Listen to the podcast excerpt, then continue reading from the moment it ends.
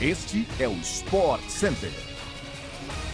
Um bom dia para você, fã do esporte. Chegamos com mais um podcast do Sport Center, que vai ao ar de segunda a sexta-feira, às seis da manhã, além de uma edição extra nas sextas-feiras à tarde. Eu sou o Edu Elias. Não se esqueça de seguir o nosso programa no seu tocador preferido de podcasts. O Sport Center também chega diariamente na TV, ao vivo pela ESPN no Star Plus. Hoje com quatro edições: 11 da manhã, 4 da tarde, 9 e meia da noite e meia-noite e meia.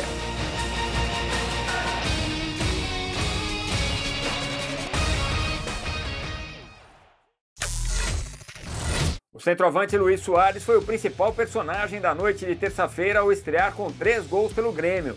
O astro uruguaio chamou a atenção dos torcedores gremistas no dia seguinte ao hat-trick, com ações mundanas nas redes sociais ao fazer compras no mercado com a família.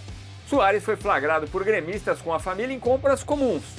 O uruguaio posou com os torcedores e também foi registrado em conversa com a filha. Além disso, também nas redes sociais, posou após comprar um carro novo para permanência em Porto Alegre. O atacante fez sua estreia pelo Grêmio no título da Recopa Gaúcha e anotou três gols em 37 minutos no 4 a 1 sobre o São Luís de Juí. A atuação fez o uruguaio já ser ovacionado na arena e receber elogios de companheiros e do técnico Renato Portaluppi. Milão vai se colorir de azul e preto, ou melhor, Riad. A Inter dominou e venceu o Milan por 3 a 0 nesta quarta-feira e levou a Supercopa da Itália, que foi disputada na capital da Arábia Saudita. Di Marco, Seco e Lautaro Martinez marcaram os gols que deram a tranquila vitória para a equipe de Simone Inzaghi. A Inter conquistou o sétimo título do torneio, o segundo seguido.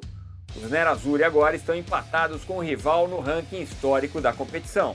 A Internacional venceu a Supercopa pela segunda vez seguida, então, a sétima em sua história. Agora a equipe está empatada com o rival Milan no ranking de campeões, ambos atrás apenas da Juventus, que tem nove taças.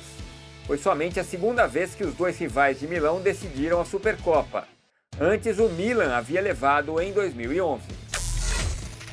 Pela Premier League, o Manchester United não conseguiu defender a vantagem mínima no placar e acabou empatando com o Crystal Palace em 1 a 1 nesta quarta-feira, em jogo adiado da sétima rodada do campeonato inglês.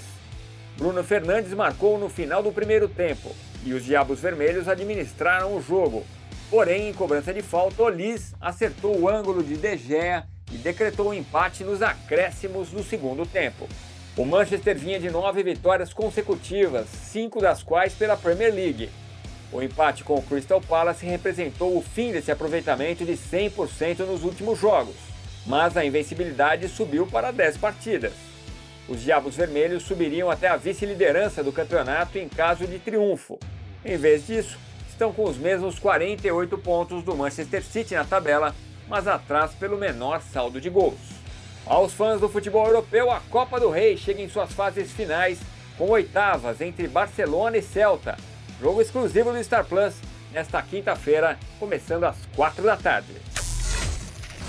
Atual campeão do Australian Open, Rafael Nadal acabou eliminado na segunda rodada desta edição de 2023 para o americano Mackenzie McDonald, número 65 do ranking mundial, com parciais de 6-4, 6-4 e 7-5. No final do segundo set, o espanhol sofreu uma lesão, chegou a ser atendido em quadra e até conseguiu prosseguir no jogo, mas a derrota se tornou inevitável. Bia Haddad não conseguiu fazer valer seu favoritismo na estreia do Australian Open. Cabeça de chave número 14, a brasileira viu Núria Parissas Dias dominar boa parte do jogo para ficar com a vitória na primeira rodada. 2 sets a 0, parciais de 7-6 e 6-2 e assim a espanhola venceu e eliminou a brasileira na chave de simples em Melbourne. O fã de tênis acompanha o Grande Slam do Australian Open na tela da ESPN pelo Star Plus a partir das 9 da noite na nossa programação. Chegamos ao fim de mais um podcast do Sport Center. A gente volta amanhã às 6 da manhã no seu agregador favorito de podcasts. Valeu, fã de esporte. Obrigado pela companhia. Até a próxima. Tchau, tchau.